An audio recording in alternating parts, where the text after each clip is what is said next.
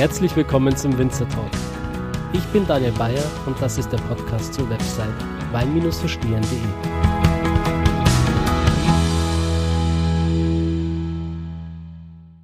So, hallo liebe Zuhörer, herzlich willkommen zu einer neuen Folge vom Winzer Talk.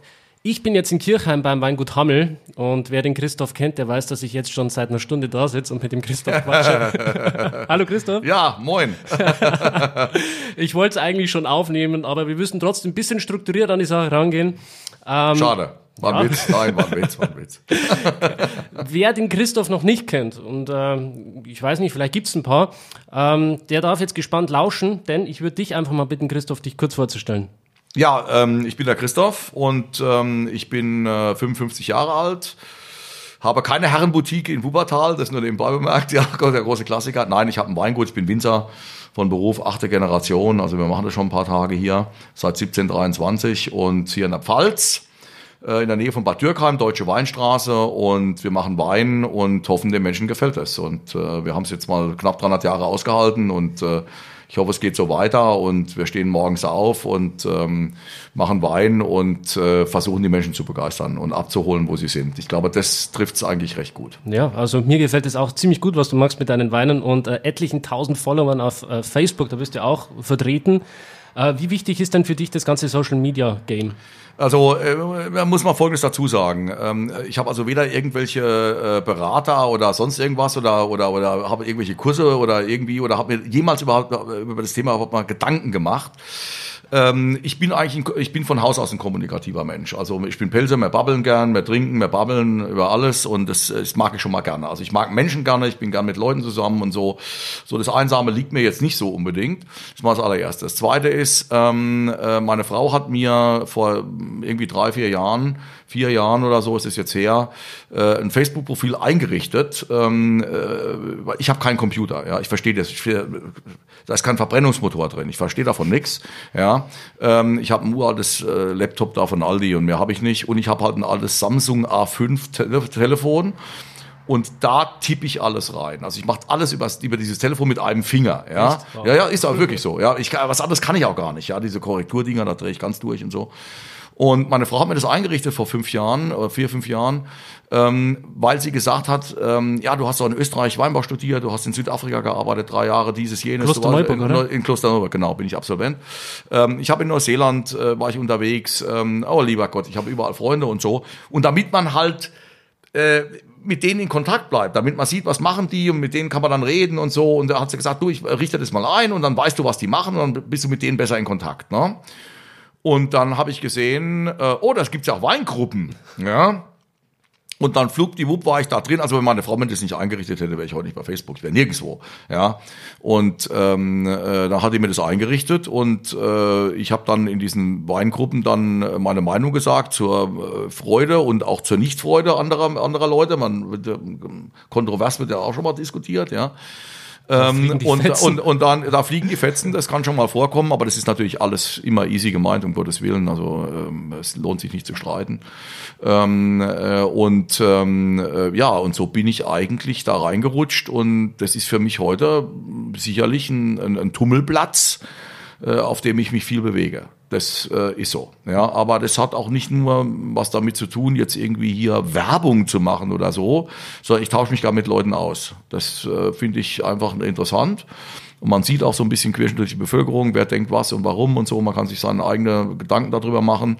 Und äh, das ist mal, mal toll und mal weniger toll. Aber das Leben ist ja auch mal toll und mal weniger toll. Und äh, von daher gesehen, alles gut. Ich bin da, ich bin User, wie es so schön heißt, ja und, ähm, und bin, da, bin da ziemlich viel unterwegs, das stimmt schon, ja, das ist richtig. Instagram hast du auch schon entdeckt? Ja, Instagram habe ich entdeckt, verstehe ich aber nichts von, war mir technisch zu schwierig und da habe ich zwei junge Leute, die machen das für mich. Ah, okay. ähm, ich äh, schicke denen die ganzen Sachen rüber, die Bilder und sag, was ich denke und mach das mal so, aber auf welchen Knopf ich da drücken muss. Meine Töchter kennen sich natürlich super mit dem Kram aus, ja, die sind 25, 26 Jahre alt und äh, meine große Tochter, die lebt in Amsterdam und die ähm, hat auch im Prinzip das äh, in ihrer Bachelorarbeit mitverarbeitet und so, die arbeitet arbeitet für ein Start-up. Heute arbeiten alle für Start-ups. Ja, das ist ganz normal, dass man für Start-up arbeitet. Ja, ich starte ja auch morgens ab. Meistens, wenn ich nicht abends zu viel äh, ins Glas geguckt habe. Und ähm, die kennt sich natürlich mit diesen Sachen alles toll aus, aber ich bin ein alter Sack und bin ja schon so ein bisschen Auslaufmodell. in drei Jahren kommt ja dann auch mein Nachfolger dann in die erste Reihe. Natürlich werde ich hier äh, weiter ich weiß ja, ich kann ja nichts anderes aus Wein machen und so ähm, und ähm, werde weitermachen bis zum letzten Tag, bis ich also mit den Füßen voran aus dem Keller getragen werde quasi. Äh, aber in drei Jahren gibt's also äh, Change of Generation, da kommen also die nächsten rein und mein Neffe, der studiert ja Weinbau noch ein halbes Jahr, dann ist er durch und dann ähm, äh, hat Lehre gemacht bei Bassermann Jordan, also ist äh, top, top. Wie heißt dein Neffe? Äh, Markus, Markus Nordhorn, Markus und es, ähm, äh, wir verstehen uns auch blendend, bin ich wahnsinnig dankbar drum. Es ist natürlich schwierig, wenn man dann äh, Generationskonflikte hat, so nach dem Motto, hat ja nur spinnige Ideen und Gottes Willen und so, ja, sondern ähm, es ist wirklich top. Ich bin wahnsinnig dankbar, denn nichts ist beständiger als der Wandel. Wenn ich mit der Zeit gehe, geht mit der Zeit und irgendwann sollte man auch mal gehen. Und ich gehe natürlich nicht, mache natürlich weiter, aber ich bin dann derjenige, der dann die Brötchen holt und irgendwie die Schale hinstellt und so und solche Dinge macht. Wollten die Töchter ja. nicht? Äh, die Töchter wollten nicht. Die trinken sehr fleißig, muss ich dazu sagen. Ähm, und mich unter den Tisch. Äh, man merkt da auch, dass man älter wird mit der Zeit. Man braucht nicht nur eine Lesebrille, sondern die Kinder fangen an, an unter den Tisch zu saufen. Aber ähm, nein, die haben sich für andere Berufe entschieden und ist auch in Ordnung so. Ähm, zwingen kann man nicht. Äh, einen Generationswechsel zu erzwingen, ist ein Riesenfehler. Ähm, äh, ich muss dazu sagen, aus eigener Erfahrung, sowas kann funktionieren. Ich wollte ja nicht Winzer werden. Meine Eltern haben das äh, verlangt. Was wolltest du werden? Äh, ich wollte äh, Theaterwissenschaften studieren. Ah. Das war mein großer Traum. Ich bin ja heute noch äh, verrückt nach Theater, nach Kino. Ähm, ich fahre jedes Jahr auf die Berlinale ein paar Tage und gehe dann wirklich von morgens um acht bis nachts um zwölf, also fünf, sechs, sieben Filme pro Tag. Also ich war dann hinterher ein Orthopäden. Ja, und äh, ja, da bin ich fix und fertig, aber das ist geil, ich liebe das. Und ähm, äh, das wäre so mein Traum gewesen. Und dann hieß es erst, jetzt lernst du erst mal was Anständiges und danach kannst du ja machen, was du willst. Und ich bin aber dann dabei geblieben, weil ich dann nach relativ kurzer Zeit gemerkt habe, boah, das ist ja eigentlich genau das, was ich will. Ähm, nicht nur, es was Kreatives ist, ähm, steht ja mein Name auf dem Etikett, ähm, äh, ist das Weinmachen, sondern auch das Außenrum. Weil du lernst in diesem Beruf wahnsinnig viele Menschen auf der ganzen Welt kennen. Ähm, du, äh, du kommst in Themen rein wie, wie Gastronomie, Essen, Trinken. Ich breche mal auf dieses blöde Wort Essen und Trinken runter. Aber Essen und Trinken ist ja geil. Also es gibt ja die berühmte Trilogie, das erste lassen wir jetzt mal weg, das weiß eh jeder, was ich da gerade meine. Und dann noch Essen und Trinken. Das sind also die drei schönen Sachen. Ja, er lacht schon hier, er weiß schon, was ich meine. Ja, Musik, Musik, ich habe Musik gemeint, nein, ist klar. Und ähm, ähm, sensationell, ähm, äh, du kommst mit tollen Leuten zusammen. Es ist, es ist nicht nur ein Schlauch von links nach rechts ziehen, wie ich das als Kind eigentlich gedacht habe weil irgendwie so die alten Männer, die waren immer mit grimmigem Blick im Keller und immer äh, auch immer so ein bisschen gemeckert, so der Preis ist scheiße und der Markt und so und immer so ein bisschen so das, dieses deutsche Raunzen, ja, ist ja immer irgendwie alles scheiße. Und ähm, äh, ich habe dann relativ schnell gemerkt, ich habe ja dann durch Zufall in Wien studiert, ich äh, bin nicht nach Geisenheim, Geisenheim war damals die die deutsche ähm, äh, Fachhochschule, also Universität für Weinbau. Das hätte es ja werden sollen. Ähm, es gab noch, noch zwei andere deutschsprachige Anstalten, Forschungsanstalten, nämlich Wädenswil in der Schweiz und Kloster Nürburg bei Wien. Und das, ich bin nach Kloster Nürburg gekommen. Das war ein Riesenzufall. Das war nicht geplant. Ähm, wer, wer, wer jetzt hier schon Abend füllen zu erklären, warum das so gekommen ist, deswegen lasse ich es weg. Äh, so, aber ich bin äh, Mitte der, ich habe 1983 dort begonnen und ähm, äh, war sechs Jahre lang in Wien. Eigentlich war das Studium fünf Jahre. Ich habe aber ein bisschen drangehängt, ja, weil ähm, ich habe im Heurigen sehr intensiv noch gelernt und so. Ja, da hat man ein bisschen Zeit verbraucht. War eine geile Zeit. Ich war auf jedem, äh, jedem Falco-Konzert, äh, Ostbankurti, ähm, äh, Dradi Wabal und so, das war eine schöne Zeit. Und ich hänge heute noch un, unfassbar an Wien und, und diese Stadt und alles. Und ähm, ist eine Weltstadt, das ist ja eine Weltstadt, ja. Und äh, ich komme aus dem Dorf, das ist eine Weltstadt, natürlich ein Wahnsinn. Und habe heute noch wahnsinnig viele Freunde da. Wir werden auch ähm, einen grünen Berliner nachher noch verkosten. Da komme ich übrigens gerade ja. her aus Wien, Mai am Fahrplatz. Ja, ja, so, Mai am Fahrplatz, die Kellermeisterin dort, die Barbara Wimmer. Die war bei mir drei Herbste, 93, 94, 95. Ich habe äh, zu den Jungs und zu den Mädels äh, vom Meier am Fahrplatz äh, ein sehr, sehr gutes und sehr, sehr, äh, wirklich kann man schon sagen, sehr freundschaftliches, enges der Verhältnis. Der Gerhard, der Lobner Gerhard, ganz genau, ja. Ähm, Grüße und, gehen raus. Äh, ja, Grüße gehen raus, so ist es. Ähm, ich bin, war jetzt gerade da, werde auch in ein paar Wochen schon wieder dort sein, weil bei Wein und Co. sind meine Weine reingekommen, ich bin natürlich sehr gefreut. Ich war so der Vorzeige Deutsche dort damals. Und ähm, ich habe dann auch mit dem Augenzwinkern eben einen Wein nur für Wien, einen Riesling, und der heißt Biefke Riesling, weil die, die Deutschen heißen ja Biefke in Österreich. Was heißt denn das? Äh, und äh, der Biefke, ne? Ne? Das ist der, der Biefke heute ist der Deutsche, ne? ne?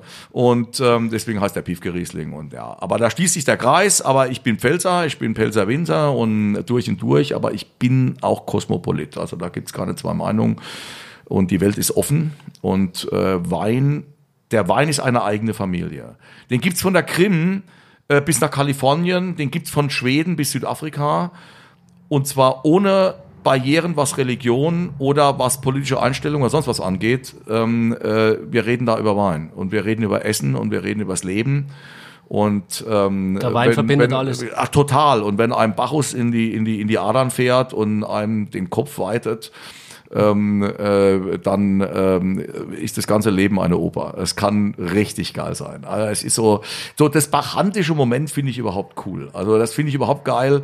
So mir liegt weniger das akademische, mir liegt da weniger das sezierende und auch das so mit dem kleinen Finger ein bisschen abgespreizt am Glas und äh, fünf Stunden über Lehm-Lössboden mit Porphyreinschlüssen reden und so. Ich bin auch kein Terroir-Mensch, überhaupt nicht sondern ähm, äh, ich bin mehr ähm, derjenige, äh, wie soll ich sagen, so ähm, welcher Wein passt wem ins Herz. Also äh, das finde ich viel spannender, ja. Und ähm, ähm, ja, mich hat es immer fasziniert, zum Beispiel, dass äh, das, äh, ich meine, wer redet denn jetzt über einzelne Champagner? Sondern die Leute sagen so, oh, ich trinke ein Champagner, Champagner finde ich toll. Champagner. So, das sagt keiner ein Weingut oder ein ganz bestimmtes Gebiet oder irgendwas. Obwohl die Facetten wahnsinnig bunt sind. Champagner ist ja nicht gleich Champagner. Und Sauvignon Blanc ist auch nicht gleich Sauvignon Blanc. Ja. Aber ähm, so, und das hat mich immer fasziniert, dass so gewisse Dinge so viele Menschen gleichzeitig ansprechen. Gibt es da so gewisse Rebsorten, wo du sagst, die passen besonders gut ins Herz des Menschen, die das besonders gut transportieren, wie jetzt zum Beispiel ein Riesling oder ein Pinot Noir, das Terroir gut transportiert? Gibt es da Rebsorten, die quasi dieses, ähm, diese Leidenschaft also es gut gibt, Also eins ist vollkommen klar, es gibt hippe Rebsorten, ähm, äh, klar muss ich da jetzt den Grauburgunder auf Nummer eins nennen und so weiter, ja. Aber am Ende vom Tag ist es so, das ist eine Kopfsache. Die Leute äh, sagen, äh, das kenne ich. Ja, ah, dann bestelle ich halt jetzt, bevor ich da jetzt irgendwie was bestelle, was ich nicht kenne, bestelle ich jetzt einen Grauburgunder. Ich sage das jetzt mal einfach so. Aber in Wahrheit ist es so, der Wein, der schmeckt, den kannst du verkaufen. Und was da drin ist, scheißegal. Das ist vollkommen wurscht. Ist auch egal, ob es eine Spätlese ist oder ob das Qualitätswein ist oder ob das eine Appellation so ist oder ein Berner Bier oder so. Was schmeckt, schmeckt. Das ist, das ist vollkommen klar. Und ähm, äh, das hilft natürlich, wenn da jetzt Sachen draufstehen, an denen sich die Leute festhalten können. Ich glaube, wäre das Ganze lockerer, Wein ist oft zu, zu unlocker, leider. Ja, ähm, wird auch gerne von Protagonisten, die in der Weinwirtschaft sind, immer wieder verkompliziert. Ja, Gesetzgebungen, äh, Dinge, die man tut, Dinge, die man nicht tut. Ja, oh Gott, der kauft ja bei Aldi Wein. Was sind denn die? Haben Sie keinen Hauptschulabschluss oder was für Ihnen los? Ja, ähm, vollkommener Blödsinn. Ähm, der beste Wein, der beste Wein der Welt. Der Best ist nicht der mit 100 Parkerpunkten, der ist natürlich mega, ja, ja, und was weiß ich, und Vinum und wie alle diese Guides heißen, ja, und Gourmillon und so. Der beste Wein ist der, der dir am besten schmeckt. Und auch auf die Gefahr hin, dass ich jetzt in den Arsch getreten kriege, kann ich auch verstehen von meinen Fachhändlern oder sonst was, aber ich ergänze, das ist auch der Wein, wo es egal ist, wo man den gekauft hat und auch egal, was er gekostet hat. Er muss dir passen. Und da haben wir alle eine leicht andere Vorstellung ein, ein Beginner ist auch kein Profi, ja, oder wie auch immer. Man entwickelt sich ja weiter. Das macht man mit allem. Ja, äh, man fängt mit was easy an äh, und wer sich dann da reingräbt, äh, fängt dann an über äh, äh über Bastei-Romane, äh, über Ken Follett auf einmal bei bei äh, bei Kant zu enden oder so, ja. Ähm, äh, das heißt, man entwickelt sich weiter und das ist ja das Schöne an der Sache. Also man, man lebt mit dem Produkt weiter oder man nimmt es eben ganz locker mit und sagt, oh, ich trinke seit drei Jahren, das, das, das schmeckt mir, das ist easy und so. So, und darauf kommt es ja an. Ja, es soll einfach Spaß machen. Es ist ein täglicher Begleiter. Hopsa, Telefon geht an, machen wir sofort aus. So, aus ist es und das stellen wir auch stumm. Äh, okay, wir setzen wieder ein, ganz normal. Das läuft ja einfach weiter. Ja, ja. Also, also also das Entscheidende ist am Ende vom Tag, was schmeckt, das schmeckt und das entscheidet jeder für sich selbst. Das ist das Entscheidende, glaube ich, finde ich. Welchen Die Freiheit muss sein. Freiheit ist überhaupt ein wichtiges Thema. Ich, ich gehe jetzt mal stark davon aus, dass du Weine produzierst, die dir schmecken. Welchen Geschmack hast du? Wenn ich jetzt sage, die mir schmecken, dann muss ich sagen, nee, nicht unbedingt. Natürlich tue ich das zum aller, aller, allergrößten Teil. Aber ich muss eins sagen, ich kann mich nicht alleine irgendwo in den Fokus stellen. Auch ich, wenn ich jetzt sage, ich ringe, dann ist das vielleicht das falsche Wort. Aber wir reiben uns gegenseitig aneinander. Ich habe ja eine, eine Kellermeisterin im Hause, also eine Geisenheimer Absolventin. Ich habe einen Kellermeister im Haus noch. Ja, ähm, äh, wir diskutieren über das, was wir hier machen. Und ähm, die haben andere Vorlieben wie ich. Und wenn mein Kellermeister sagt, so, oh, ich habe da so Bock drauf, hier ein Chardonnay im Barrique zu machen, und ich bin, ich bin ein Riesenfan von großen Holzfassausbau, aber ich bin kein innerlicher Fan von Barrique ausgebauten Weißwein.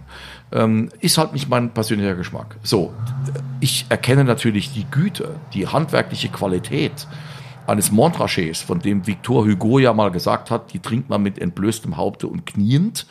Ähm, das sind grandiose Weine, aber es, es ich trinke lieber ein Sauvignon Blanc aus Neuseeland.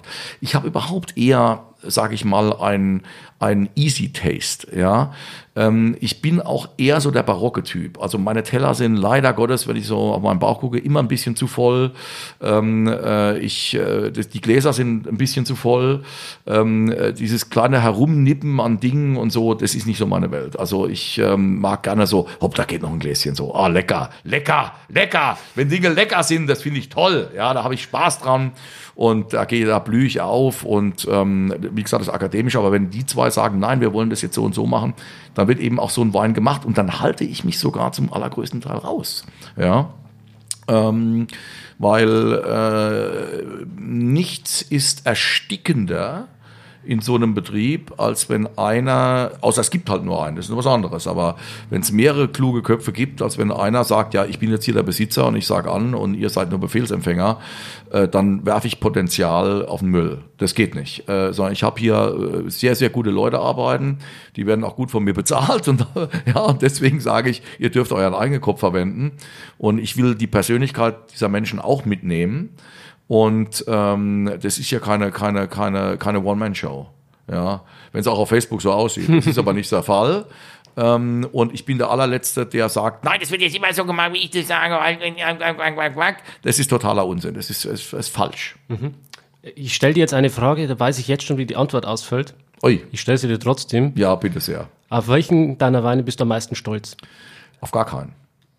Wusste äh, ich. Ach so, echt? Ja, die meisten Winzer sagen dann immer, ja, das ist wie wenn du fragst, welches Kind habe ich am liebsten. Ja, ja, nee, das ist äh, auf gar keinen, weil ich muss fairerweise sagen, also erstmal, äh, jetzt muss ich, äh, das klingt jetzt so kitschig, aber ich hatte Eltern, die waren beide Kriegsteilnehmer. Ja, also meine Mutter war in Stalingrad, äh, ist kein Witz, mit 19 Jahren Operationsschwester, also 500 Arme, 800 Beine jeden Tag und, und, und, und so weiter. Deswegen durften wir nicht zur Bundeswehr. Meine Mutter hat es verboten. Ja, meine Kinder fassen keine Waffe an. Mein Vater war ähm, mit 17 eingezogen worden im Zweiten Weltkrieg. Der war da aber natürlich äh, ein anderer Meinung, weil er gesagt, wir haben ja jetzt eine demokratische Armee und ist doch ganz was anderes und so. Ja, also bei uns wird es sehr viel politisch auch diskutiert. Ich hatte einen Bruder, der war äh, Maoist, 68er Aktivist, ja, mit langen Haaren und viel Marihuana geraucht und so. Mein Vater war im CDU-Kreistag, also da, da ging es ab bei uns, ja. Ähm, aber was ich damit sagen will, ist, das Wort Stolz war immer so ein bisschen schwierig, weil heute noch auf stolzen Rossen morgen durch die Brust geschossen. Das ist ein ganz großer Klassiker und deswegen habe ich immer Angst gehabt, so nach dem Motto, wer hoch fliegt, fällt auch tief. Ja, äh, lieber unten ansetzen, Understatement, so British Understatement, ja, so nach dem Motto, wir wissen schon, dass es sehr, sehr geil ist, sehr geil, aber wir müssen es ja nicht so raus, raushängen lassen, ja, so. Ähm, ähm, aber eine große Freude haben, das kann ich verdammt stark. Also wo ich so in die Hände klatsche und äh, wie das Rumpelstielchen durch den Keller hüpfe und sage, so geil, so geil, ja, uhuha, ja, ähm, ja, da kommt immer wieder was auf. Ähm, äh, die Herzensangelegenheit liebt Frauenmilch, hätte ich beinahe gesagt. Das ist ja ein Riesenthema, wo alle gesagt haben, äh, die dümmste Idee, äh, die man überhaupt nur haben kann. Und das hat sich dann als gar nicht mal so, so saudoof rausgestellt, um das mal vorsichtig auszudrücken. Ähm, ähm, wie soll ich das ausdrücken? Ich bin ich bin, aber das klingt dann immer so kitschig, wenn einer sowas sagt. Deshalb, ah, ich weiß gar nicht, wie ich das sagen soll, aber ich bin dankbar drum, wenn die Leute meine Weine mögen. Das, ich meine, es füllt ja auch mein Geldbeutel. Ich muss ja auch von irgendwas leben, ja. Ähm, aber wenn man Lob kriegt, ist das schon auch klasse. Das macht natürlich Spaß, wenn die Leute sagen, oh, das schmeckt so gut und so super und so. Da freut man sich, man macht das Richtige und man geht in die richtige Richtung. Ähm, Stolz, ja, ich, okay. Ich bin in gewisser Weise stolz darauf, dass meine Familie seit 300 Jahren im Weinbau ist. Ich bin die achte Generation, die neunte kommt jetzt. Ähm, wenn ich heute so als, äh, als jetzt schon in fünf Jahren 60-Jähriger da so ein bisschen so hingucke und sage so, boah, das haben wir schon verdammt lange ausgehalten. Geil, dass trotz vieler Rückschläge auch, das geht ja nicht linear, es geht ja nicht immer nur nach oben. Diese Familienchronik hat äh, Höhen, die hat Tiefen, äh, die hat unfassbare Freude, die hat unfassbare Traurigkeit, ähm, die man da hinter sich bringt. Und der Wein ist immer irgendwie mit verwoben. Ähm, und wir sind, wir sind noch da. Scheiße, das haben wir schon irgendwie geil hingekriegt. Ich meine, wir haben Ludwig den 14. überlebt, Napoleon, äh, zwei Weltkriege, den Adolf, äh, die Weimarer Republik äh, und so weiter. Wir haben die Wiedervereinigung erlebt und so weiter. Und jetzt ähm, kämpfen wir um ein, ein, ein gemeinsames Europa. Ähm, äh, äh, das, das sind schon Dinge, wo ich sage, und wir sind noch da und unser Name steht auf dem Etikett, unser Zeichen ist drauf. Ähm, das ist schon geil. Das ist geil, das muss man schon mal sagen. Und ähm, äh, das, ja, da stolz. Äh, das, nachmachen, sage ich mal, zu anderen. Ja, mach das mal nach und dann, dann können wir mal reden. Ja, so, ne, also das schon, das haben wir schon ganz gut hingekriegt, glaube ich. Schon eine ziemlich geile Scheiße. Ich habe jetzt eine Frage für dich und zwar hast du vorhin gesagt, Grauburgunder hat zum Beispiel momentan einen großen Hype. Ja. Ähm, kurze Frage, kurze Antwort. Oh, ganz schwierig. Also ich, ich probiere es, ich probiere es. Brauchst nur drei Wörter sagen. Okay, okay. Drei Wörter, ui. Drei Rebsorten, die deiner Meinung nach ähm, komplett unterbewertet sind und eigentlich mehr Aufmerksamkeit Müller-Thurgau, Müller-Thurgau, Müller-Thurgau. Erledigt. Warum? Der Müller-Thurgau hat erstens mal einen scheiß Namen. Also wir kennen ja alle so Leuthäuser Schnarrenberger. Übrigens, die war eine sehr gute Justizministerin, das möchte ich hier mal äh, bei der Gelegenheit betonen. Übrigens, wer Hammel heißt, der sitzt auch im Glashaus. Ja, ähm, wenn ich irgendwo einen Tisch äh, buche, dann sagen wir, ja, der Name Hammer, wir haben es, nein, ich heiße Hammel. Und dann merkt schon so, heißen sie wirklich so. Ja. Ähm, übrigens, wenn ich dann stolz sein will, sage ich, äh, auf Französisch heißt es Mouton. Wir kennen alle Chateau Mouton Rothschild. Ja. Hm, bei der Gelegenheit möchte ich das auch mal loswerden. Nein, ähm, ähm, äh, Müller-Türker hat einen total bescheuerten Namen. Das klingt also wirklich so wie, wie so eine, so eine, so eine preußisch-protestantische vertrocknete Klavierlehrerin. Ähm, äh, Frau, Frau Müller-Thurgau, ja, so, hast doch deine Hausaufgaben ordentlich gemacht. Ähm, boah, ähm, äh, ist der erste Punkt, ja. Zweitens, ähm, ist es so, dass der Müller-Thurgau, der seit 140 Jahren im Anbau ist, das ist kein Youngster, Leute, ja.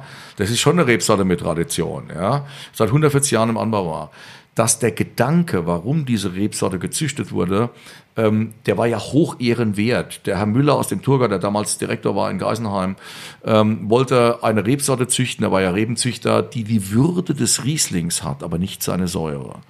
Und das war ein sehr, sehr kluger Gedanke, denn äh, der Riesling, der König der Trauben und so weiter, ähm, ja, aber das ist auch ein König, der eine ganz schöne Kante mitbringt und es ist, kommt auch nicht bei jedem gut, ja. Und äh, wie oft hört man das von den Damen, ja, von den Frauen, die sagen so, nee, Riesling mh, hm, ist mir zu sauer, äh, das trinkt mein Mann, ja. Ähm, ähm, und immer wieder, äh, heute wollen Leute sagen, nee, Riesling hat Säure und so. Übrigens ist das alles Bullshit, weil heute mh, hm, durch den Klimawandel dieses und jenes hat der Riesling auch nicht mehr und auch nicht weniger Säure wie viele, viele andere Rebsorten auch. Das ist aber im Kopf drin, ja. So. Und, ähm, und so wie der fleißige Deutsche und der Franzose den ganzen Tag irgendwie am Strand rumliegt. Das ist ja auch das ist das ist ja falsch. Stimmt einfach nicht. Das sind Stereotype, die einfach nicht stimmen. Der Müller-Thurgau hat für mich, ist eine Rebsorte, die immer reif wird, weil sie bei uns, die ist ja hier gezüchtet worden aus Eltern, die hier zu Hause sind, ja. Wir wissen also heute ist nicht Riesling mal Silvaner, Riesling mal äh, Muskat, aber ähm, ist hier gezüchtet worden. Sie wird immer reif. Sie bringt eine, und ich bin ja Aromenfetischist, ja, und sie, sie bringt diese unfassbare, diesen Duft, diese Frucht, diese Animation, diese, diese, diese, diese Ob Obstkorb-Aromatik. Das ist Sommer im Kopf, äh, mit dem man sich übrigens im Winter die Winterdepression wegsaufen kann. Also Sommerwein, Winterwein, sowas gibt's bei mir nicht. Ja? Ähm, ähm, äh, das ist einfach sensationell. Und der Müller-Thurgau war ja auch unfassbar beliebt. Und das war ja sein Untergang. Denn alles, was beliebt ist in Deutschland, wird dann auf einmal in der Masse hergestellt, wird dann verramscht. Und dann der Dornfelder war die beliebteste Rotweinsorte. Es tut mir leid, es ist so, weil er Farbe mitbringt, weil er Tiefe mitbringt und so weiter. Spätburgunder ist zu intellektuell, schwierig. Ja, ähm, äh, äh Dornfelder passt den Leuten. Meine, Leute, Udo Jürgens hat gesungen, griechischer Wein wie das Blut der Erde. Ja, da hat er nicht gesungen wie äh, Himbeerwasser von der A oder irgendwie sowas. Ja, sondern Blut, das Blut der Erde. So, und das ist genau der Punkt. Der Don so, dann haben wir es in Masse hergestellt. Ähm, billiger, noch billiger Ding. Scheiße. Jetzt liegt das Kind im Brunnen. Hat die Rebsorte überhaupt nicht verdient. Ja, so. Und, ähm, Hätten wir Zweigelt in Deutschland, wäre der auch schon am Arsch. Um das mal ganz klar und deutlich zu sagen. Es ist, es ist so ein Jammer. Ich sage jetzt nicht eine Schande und wer da jetzt schuld ist und so. Ich habe immer keinen Bock mehr auf diese Schulddiskussion. Ja, es ist halt einfach so, wie es ist. Aber es ist einfach schade. Es nervt. Und äh, der Müller-Thurgau, der Müller-Thurgau ist der deutsche Lugana. Und ich sage nur, trinkst du noch Lugana oder trinkst du jetzt schon Müller-Thurgau, mein Freund? Sei clever, weil es gibt so geile Müller, leck mich am Arsch, diese Frucht, diese, das ist so einfach, das, da macht man keine großen Weine draus. Müssen wir denn immer einen großen Wein draus machen müssen? Nee, ja, sondern du machst Weine draus, A für jeden Tag bis hin zu bis zum Golf R32. Okay? Allradantrieb, 360 PS, das ist auch nicht gerade mal scheiße. So, was ich damit sagen will, ist, du kannst so tolle Weine, toll, großartig, weit noch über dem Spaßwein drüber. Und was mich immer geärgert hat und was mich bis heute ärgert, das ärgert mich einfach, das ärgert mich, ja, ärgert mich, ist, man könnte glauben, dass so wie einst Mose vom Berg Sinai herabstieg mit marmornen Tafeln, wo die Gesetze drauf standen, dass dort ein Gesetz drauf stand, Müller-Thurgau mit Niveau machen wir in Deutschland nur am Bodensee und nur in Franken. Das stimmt aber nicht, das ist ja Bullshit. Ja, die haben es richtig gemacht. Da musst du im Bürgerspital, im Judespital, beim Sauer und wie die alle heißen, ja, und Aufricht am Bodensee und so, da muss er auch mal 12 Euro für einen Müller-Thurgau abdrücken. Leute im Alto Adige, Südtirol, Müller-Thurgau, hallo, geiler Scheiß. Friuli, geile Scheiße. Auf jedem italienischen, in jeder italienischen Weinbar. Da gehst, wir waren in Florenz, waren in Rom. Ich liebe es natürlich sensationell. Ja, aber jetzt in Venedig mit meiner Frau, mein Gott, ja, äh, mit der Frau zusammen nach Venedig fahren, Leute. Äh, also, wenn ich schon zwei Kinder hätte, äh, nochmal ein paar Tage gemacht bei der Gelegenheit. Ähm, mehr Romantik geht ja nicht. Ähm, ähm, und die Deutschen lieben es ja sowieso, Goethe in Italien und so. Wir sind ja alle mediterrane Freaks. Ähm, ähm, ähm, äh, Tatsache ist, dass in den, in den Weinbars. Da steht immer Müller-Turga ganz oben. Die, die Italiener trinken Müller-Turgas aus Morgen. Das finden die toll. Die lieben die Aromen, die Fruchtigkeit, die Saftigkeit, die Würze, die verschiedene Interpretationsfähigkeit und so. Es ist der kleine Sauvignon. Das ist geil. So, und bei uns, Miniaturgau. Ja, Literflasche. Ja, äh, furchtbar. So, und jetzt muss ich mal eine kleine Kritik üben. Es kann sein, dass ich mir jetzt die Fresse verbrenne, weil ich sogar vielleicht etwas falsch liege. Und dann werde ich mich entschuldigen und werde das richtigstellen. Ja, aber ich sage jetzt mal was. Der VDP, der zu Recht um das hier ganz klar durchzusagen, die Speerspitze der deutschen Qualität ist. Die machen einen Top-Job. Ja und der auch zu Recht von sich ein Stück weit behauptet, sie sind die Lord Siegelbewahrer und die Gralshüter der bacchantischen Kultur in Deutschland. Das ist so. Das lässt sich nicht wegdiskutieren. Bis dahin alles gut. Großartige Kollegen und Kolleginnen. Chapeau. Da sehe ich hinauf. Um das mal ganz klar zu sagen. Und zwar ohne Murren und ohne Knurren. Aber in der Pfalz zum Beispiel kenne ich keinen VDP-Kollegen, der einen Müller-Turger auf der Karte hat und den propagiert. Da kriegst du alles bei den Traditionalisten. Auxerrois und Chenin Blanc und Syrah und Sauvignon Blanc und Chardonnay, aber kein Müller. Niemand steht auf und sagt, hey, ich mache jetzt mal einen richtig geilen Müller. Und ich habe bekommen von einem sehr guten Freund eine Magnum 2014er. Also der 2014er war nicht der große deutsche Jahrgang, um das mal vorsichtig auszudrücken. Eine Magnum von Bernhard Huber aus Baden, Müller-Thurgau Und ich hatte den ewig, weil meine Frau und ich, wir trinken nicht abends mal schnell so eine Magnum zusammen, weil die Kinder sind aus dem Haus. Und dann haben wir, habe ich die da ewig rumliegen gehabt, da irgendwie, und dann so vor einem Jahr oder so an Weihnachten habe ich gesagt, so, jetzt sind wir hier irgendwie 20 Leute, jetzt machen wir die Pulle mal auf. Ja, und da ist dann, oh, ein Korken und so ein Huber, naja, der macht ja viel mit Holz und so, ob das unbedingt mein Geschmack ist. Wir werden mal sehen. Wir haben uns um den letzten Schluck geprügelt. Es gab schon richtig Ärger an Weihnachten, ja. So nach dem Motto, ja, weil alle, alle gesagt so, oh, ist das geil. Und das war fantastisch. da habe ich mal wieder gesehen, was du machen kannst, ja. Übrigens, das muss jetzt nicht alles dann dieses Wahnsinnsniveau haben, um Gottes Willen, ja. Sondern wir reden einfach über einen fantastischen, zugänglichen Wein, der ganz vielen Leuten schmecken wird. Ja, der, der, der ist wie, wie, wie lieb Frauenmilch. Das ist einfach lecker, toll, aber das Image ist scheiße. Und es stehen mir zu wenige auf und versuchen, dieses Image beiseite zu räumen. Und ich sage nochmal, die Rebsorte wird immer reif, sie findet bei uns perfekte Anbaubedingungen und sie ist authentisch. Sie ist authentisch deutsch, ja. Bitte jetzt nicht irgendwie, oh, authentisch deutsch, ja, so international. Ich mache ja alles, ich mache ja Chardonnay und so. Das ist nicht das Thema. Aber sie ist authentisch, sie ist uns ans Herz gewachsen, so wie Silvaner und so, ja. Das, das, das ist Heimat, das gehört zu uns. Und deswegen, Leute, trinkt mehr Müller-Thurgau.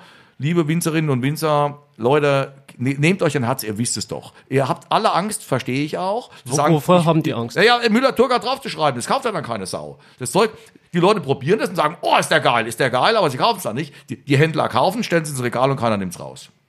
So einfach ist die Welt.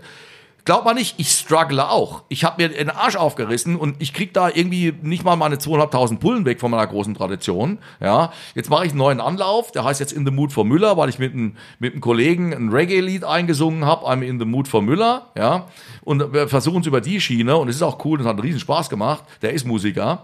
Ähm, äh, jetzt mit dem Müller-Thurgau nochmal einen neuen Anlauf zu nehmen. Ich versuche mir auch sogar einen Importeur in Italien zu suchen, ähm, um da mal dran zu gehen. Ähm, der Müller-Thurgau hängt mir sehr am Herzen. Also wirklich wahr. Das ist eine Rebsorte, die finde ich ganz fantastisch. Und die schmeckt auch, schenkst du blind ein, blind, blind irgendwo und die Leute werden alle jubeln und sagen, oh, ist der geil, oh, der ist aber lecker, was ist denn das? Ist das ein Sauvignon, ist das eine Cuvée oder ist das ein, nee, das ist Müller-Thurgau, so, so, oh.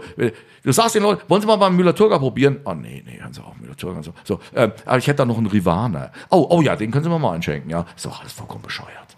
Das ist ja, ja. Ähm, äh, aber wenn wir alle so ein bisschen und jeder Winzer weiß, dass Müller geil ist, das soll mir keiner ins, keiner soll mir ins Gesicht sagen, das ist doch alles scheiße.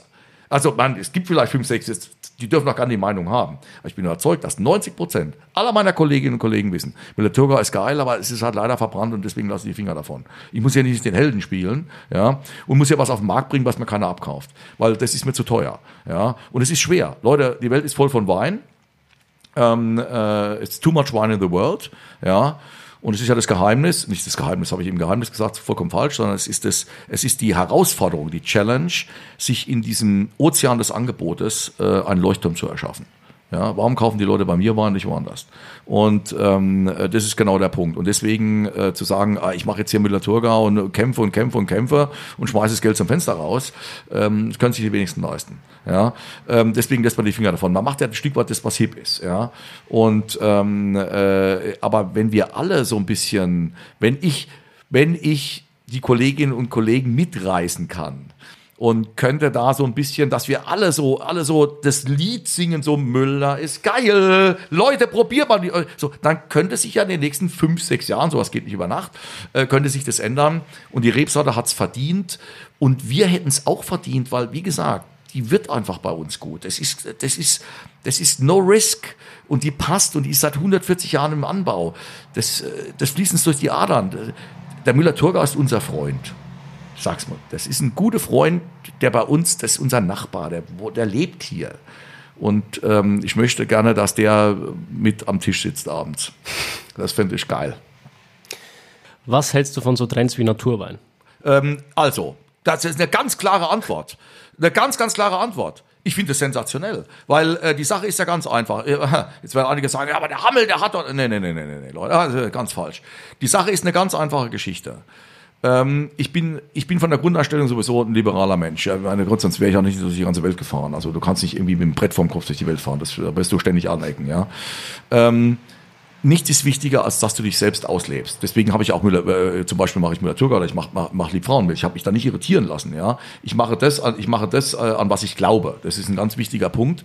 Und ähm, das muss jeder machen, denn wenn du dich selbst in ein Gefängnis sperrst, äh, dann wirst du nicht leben können. Auch deine Produkte werden wie aus dem Gefängnis schmecken. Das wird alles eingeengt sein, gemacht, ja, ähm, äh, aber nicht aus dem Herz kommt. Ähm, äh, wir können es jetzt darüber streiten, ob das Wort Naturwein schon mal richtig ist, ob das jetzt alles Natur ist und so. Aber das ist mir jetzt echt zu doof, weil äh, die Deutschen, die können ja auch an jeder Schraube drehen und jedes nochmal rausziehen ins Licht und, und das ist ja heute sowieso alles ein Irrenhaus, ja. Ähm, äh, Gerade über soziale Netzwerke. Das ist ja, das ist ein, es tut mir leid. Eigentlich ist das dann wirklich a waste of a lifetime. Nein. Ich habe vorhin gesagt, der beste Wein ist der, der dir am besten schmeckt, egal wo du ihn gekauft hast und egal was er gekostet hat. Und wenn jemand sagt, ich finde das ja so geil, wie das schmeckt, ähm, äh, ähm, äh, ich will dir mal ein Beispiel nennen. Ich habe vorhin erzählt, ich habe, ich habe studiert in Klosterneuburg. Einer meiner engsten Freunde bis heute, eine Freundschaft, um die ich sehr dankbar bin, um des Menschen willen, um des Kollegen willen, weil man da etwas lernt, weil man da tolle Anstöße kriegt, ist der Fritz Winninger, Weingut Winninger in Wien. Wir sind ganz alte Kumpels damals in der Schulbank gesessen. Ich habe oft bei Winningers übers Wochenende gewohnt, weil ich ja nicht nach Hause fahren konnte. Meine 800 Kilometer war zu weit und habe dann bei Winningers Wäsche gewaschen und, und habe da gewohnt und gegessen und getrunken und habe im Heurigen mitgeholfen ein bisschen und dieses jenes. Und wir haben auch äh, auf Nacht nicht schlecht gesoffen. Na. Und ähm, es war eine super Zeit. Und äh, der Fritz Winninger, heute Superstar, zu Recht waren 70 Hektar an der Stadtgrenze, unfassbar Biodynamist und macht ähm, mit seinem Weingut Teierzahn äh, eine eigene Natural Wine Line ähm, äh, die ist absolut top. So, jetzt sage ich was. Ähm, selbst wenn ich jetzt nicht derjenige bin, der sich jetzt jeden Abend da mit Freude Natural aufmacht, weil das jetzt nicht unbedingt meine private Geschmackswelt reflektiert, ich meine mal ganz ernsthaft, was für ein gehirnamputiertes Arschloch müsste ich eigentlich sein, wenn ich sage, das ist doch alles jedes trübe Zeug und die Stimme. So, so, äh, jemanden gegenüber sitzen wie dem Weniger. Der Mann ist Vollprofi. Der ist Mega-Profi. Das wäre ja, also lächerlicher kann man sich ja nicht machen. Das wäre ja so, als wenn ich sagen würde, Eric Clapton kann keine Gitarre spielen. Ich meine, mal ganz ernsthaft. Ich meine, wie bescheuert muss man denn da sein? Ja, so, also, ähm, wir diskutieren die Dinge auch manchmal, also ich, äh, komm, nehmen wir mal den Podcast, geben wir doch mal ein bisschen Gas. Ja, drücken wir mal das Gaspedal durch, sagen wir mal ein bisschen kontrovers. Ich glaube, dass wir zu viel auf Facebook, zum Beispiel in sozialen Netzwerken, wenn, wir, wenn solche Themen diskutiert werden, die Dinge deswegen so diskutiert werden, wie sie diskutiert werden, weil es ums Geld geht. Es geht ums Geld. Ich mache den anderen schlecht, um mein Produkt ins Vorderrecht zu rücken. Was? Das kannst du doch nicht trinken. Das ist ja, weil, äh, ja. Bis hin zu, was ich, wenn Glyphosat-Bilder gepostet und was weiß ich. Was ist das nächste? Der Mann schlägt seine Frau, der Winzer, kauft da bitte keinen Wein. Oder der wählt AfD oder was weiß ich was. Oder der, der wählt die Kommunisten oder äh, äh, was soll der Scheiß? Ja, äh, mal ganz ernsthaft. Äh, das ist einfach, das ist, das ist billig. Ja, ähm, äh, diese Kontroversen entstehen dadurch, indem sich Leute äh, auf dem Rücken anderer einen runterholend, äh, die wollen sich da, die wollen sich da profilieren. Ja? Am Ende vom Tag hat derjenige, der mit Erfolg eine Flasche Wein verkauft, auch alles richtig gemacht. Mit Erfolg meine ich auch wirtschaftlichen Erfolg dahingehend, dass die Flasche auch Geld gekostet hat. Ja, so. Ja, also ähm, äh, dann, dann ist irgendwo ein Stück weit, das mag für andere Leute sagen, ja, da macht es jetzt am Pekunieren fest. Ähm, meine allererste Kellerwirtschaftsstunde, allererste, in Klosterneuburg, beim alten Professor Hofrat, Hofrat, Professor Dr. Haushofer, ja, war, meine Damen und Herren, die beste Flaschenwein ist die verkaufte Flaschenwein. Ja, das war der allererste Satz, den ich gelernt habe und ich ergänze zu gewinnbringendem Preis. So, und wenn man dann Freunde findet, denen das schmeckt, ist das top. Wir werden im Weinbau nach 8000 Jahren Weinbaugeschichte, Leute, acht, nicht 2000, nicht die Römer und die, das geht viel weiter zurück, viel weiter zurück. Wir werden nach 8000 Jahren Weinbau immer weiter eine Evolution haben. Wir hatten Höhlenmalereien. Das war mal hip, das war mal das Graffiti unserer Steinzeitkollegen, ja, so. Und dann ging's weiter und Ding, und da hatten wir Renaissance und was wir alles hatten, ja, und da hatten wir Modernität und Jugendstil und dies, und jetzt haben wir wieder was anderes und so. Das ist eine ständige Evolution, die ist auch im Wein drin. Die Gesellschaft wandelt sich, die Menschen wandeln sich, ja, und so dreht sich der Wein auch ein Stück weit mit. Ich meine, übrigens, eigentlich muss man schon fairerweise sagen, Leute, die sagen so, so äh, ah, immer, immer dieses mit der Mode gehen, das ist doch scheiße. Ja gut, das kann man ja gerne sagen, wenn man das sagen will, ist auch in Ordnung, ja. Aber ich sag mal, hm, der Wein wird immer noch mit frischen Trauben hergestellt wie früher. Nicht aus gefrorenen, nicht aus eingedosten, nicht aus irgendwie Konzentrate, irgendwas. Sondern steht im Gesetz, Wein ist ein Produkt aus frischen Trauben. Punkt. So, aber was du dann daraus machst, das bleibt dir überlassen gemessen am Gesetz natürlich, das ist Grundlage, ja. Aber ob ich die nachts kalt lese, ob ich die warm lese, ob ich Ganztraubenpressung mache, ob ich Maischestandzeit mache äh, äh, und so weiter und so fort. Das sind alle lange auf der Hefe, von der Hefe früh runter, aufrühren, nicht aufrühren, Holz, nicht Holz und so weiter. So, das, das ist der Pinsel, der Pinsel, mit dem ich meine Persönlichkeit auf die Leinwand male ja. Und jeder hat einen anderen Pinselstrich, ja. Ich sage immer, ein Kardinsky, den, den, den, den, den würde ich wahrscheinlich auf den Sperrmüll stellen, weil ich das gar nicht mag und so, der gelbe Kreise, grüne Dreiecke, das ist jetzt nicht so unbedingt mein Ding, ja. Für einen Manet würde ich töten. Ja, also ähm, äh, äh, das ist aber persönliche Präferenz. Ich meine, Kartinski ist großartig. Meine, über was reden wir hier? Ja, ich habe vorhin erzählt, Film. Äh, meine, äh, mal ganz ernsthaft. Ähm, ich amüsiere mich, das heißt, amüsiere mich immer. Ja, äh, die einen sagen, oh Gottes Willen, diese Blockbuster und so weiter. Ja, äh, alles Scheiße. Ja, ich gucke natürlich nur Louis Bunel und Truffaut und, und äh, Rainer Werner Fassbinder und so. Und die anderen sagen, was das für ein Scheiß und Film kannst du nicht gucken, ja, tot langweilig, alles verrückt und so. Ja, so. das ist weder das eine noch das andere. Es gibt eine Zeit für Truffaut, ich liebe Truffaut, das ist sensationell, ja. Aber Leute, Spielberg ist so geil. Also Jurassic Park finde ich top. Äh, Entschuldige bitte, das ist doch, das ist doch Bombenunterhaltung. Indiana Jones. Also, äh, wenn ich nicht einmal im Monat einen Indiana Jones Film geguckt habe, dazu ein fettes Steh gegessen habe, eine Pulle Rot weggedonnert habe, war es kein schöner Samstagabend. Fehlt dir da nicht der intellektuelle Anspruch? Nein, oh. so, ja, genau, genau, genau. Das ist es ja. Nein, das ist genau der Punkt. Und ähm, ähm, äh, es lohnt sich nicht zu streiten. Da gibt es auch nichts zu streiten. Es gibt bei Natural nichts zu streiten, ja. Und eins ist auch klar, wenn ich einen Wein mache, der, was, was heißt denn konventionell? Wer kann mir denn mal genau sagen? Ja klar, da kommen jetzt tausend Klugscheißer um die Ecke sagen, wenn da Reinzucht Hefe drin war, dann war das konventionell. Ah, leck mich doch am Arsch. Ja, was soll die Scheiße hier? So, ja. Der nächste sagt, äh, dieses unfiltrierte stinkt dann. Ja, es gibt unfiltrierte Naturals, die stinken wie eine Kuh aus dem Arsch. Und es gibt welche, die sind grandios. Die werden in den besten Restaurants auf den Tisch gestellt, zu den fantastischsten Sachen. Da kommt der teuerste Trüffel mit auf den Tisch, etc. pp. Und das Ganze ist eine, eine Reise durch eine Aromenwelt. Äh, da musst du noch mal was LSD nehmen, um überhaupt so, so, so den Kopf so weit aufzukriegen, ja? Hallo, was ist hier los, ja? Wahnsinns toll, Wahnsinnsanspruch. Konventionell vice versa. Ich meine, Entschuldigung bitte, ja? Ein Wein von einem Egon Müller Schatzhof der ist konventionell, da ist filtriert, da ist SO2 drin, da ist Zucker drin. Und da soll mir einer kommen und soll mir sagen, wenn da Zucker drin ist und wenn das filtriert ist, dann ist das ja. Ey, sag mal, Alter, hast du sie noch alles Egon Müller-Schatzhof? Zieh mal die Mütze ab und geh mal auf die Knie, sonst griff mal von mir mal einer. Hier, das kann doch nicht angehen. So, so einen Namen spreche ich ja aus, da kriege ich ja Gänsehaut. Prüm, Leute, ich meine, über was reden wir hier? Gegen diese Leute bin ich gar nichts. Staub. Aber Staub braucht man auch mal ab und zu, ja. So, was ich damit sagen will, ist, das ist alles irgendwo am Ende vom Tag. Ich ja, ich habe oft Streit auf Facebook gehabt oder mittlerweile habe ich das abgestellt. Äh, du auch Leute spannen oder irgendwie so. Ich habe keinen Bock mehr auf die Scheiße da, ja, ähm, weil die immer gedacht haben, ja der Hammel da, der der der der der, der provoziert. Nein, ich habe immer reagiert, weil ich das nicht leiden kann. Ich bin, Leute bei allem, ich bin ja wahnsinnig locker und jeder soll da machen, was ich er will. Ich muss an der Stelle Toll. mal ganz kurz reinspringen. Ja, ja, ja. Ich finde es absolut bemerkenswert, wie viel Zeit und Geduld du in deine Antworten rein investierst. Das ist ja der Hammer. Du schreibst ja nicht Antworten, du schreibst ja regelrecht Blogartikel. Ja, das ist aber deswegen, weil ich genau, ich möchte unbedingt, dass man genau weiß, was ich denke. Da darf es keine Interpretationsfähigkeiten geben. Das wird zwar versucht zu interpretieren, aber es wird nicht gehen, weil ich ins letzte Detail sage ich, was ich denke, damit ich hinterher einer mit das Wort rumdrehen kann oder aus dem Zusammenhang reißen. Das ist dann impossible. Ja, es muss ganz klar, ganz klar drinstehen so. Und mir geht's einfach mal darum, dass ich reagiere. Also wie gesagt, wenn einer kommt und sagt, Reinzuchthefe, Ding, ja, so, und, äh, und, und ein großes Gewächs von Bassermann ist mit Reinzuchthefe vergoren, da kann ich doch nicht sagen, das ist scheiße. Ich meine, wir reden über Bassermann. Ich glaube, ihr habt sie nicht mehr alle. Gut, Bürgli macht es dann wieder mit Sponti, der nächste macht es wieder so. Ich meine, äh, was soll das? Das ist einfach Unsinn. Ich informiere meine Kunden darüber. Das ist ja in Ordnung, dass ich sage, ich mache so, ich mache so, mache so.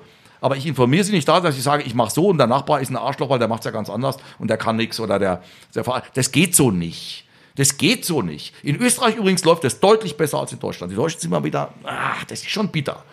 Ja, aber ich meine, ich habe es ja erlebt. Ich habe ähm, äh, das Thema, nehmen wir doch mal, Lidl kam zu mir und dann dachte ich noch, Lidl, Gott, das geht ja nicht. Dann haben wir angerufen und dann habe ich gesagt, nee, also Leute, seid mir nicht böse, aber es ehrt mich ja. Ich, meine, ich bin ja auch übrigens gut erzogen, sage ich ja nicht gleich so. Wa, wa, wer sind Sie, Lidl? Gottes Willen, hab bloß ab, bang, Dinger. Also entschuldige bitte, ja. So, also sage ich selbstverständlich so, natürlich rede ich mit Ihnen und das freut mich. Es ehrt mich auch, ist ja auch mal eine Erfahrung. Ja, so, aber ich kann ja mit ihnen gar nicht, aber ich habe ja die Mengen gar nicht. Und ich, ich werde auch die Preispoints von ihnen gar nicht, äh, das wird ja nicht funktionieren. Kann ja nicht gehen. Aber die wollen sich auch weiterentwickeln. Und dann haben wir gesagt, wollen wir nicht mal reden und so und Ding. Und dann, haben wir geredet. So, am Schluss sind wir zusammengekommen. Und ich habe vor allem eins gemacht. Also erstens mal haben die sich bereit erklärt, meine Arbeit und mein Herzblut im Rahmen des Möglichen so zu würdigen, dass ich so vernünftige Preise kriege, dass ich meine Traubenanlieferer auch mit einem Euro pro Kilo bezahlen kann und so weiter. Das sind ganz wichtige Punkte, ja. Und dass wir da Erfolg haben können, ähm, dass das, dass das auch am Minimumspunkt fair abläuft, ja. Okay, dass es Zukunft hat, ja.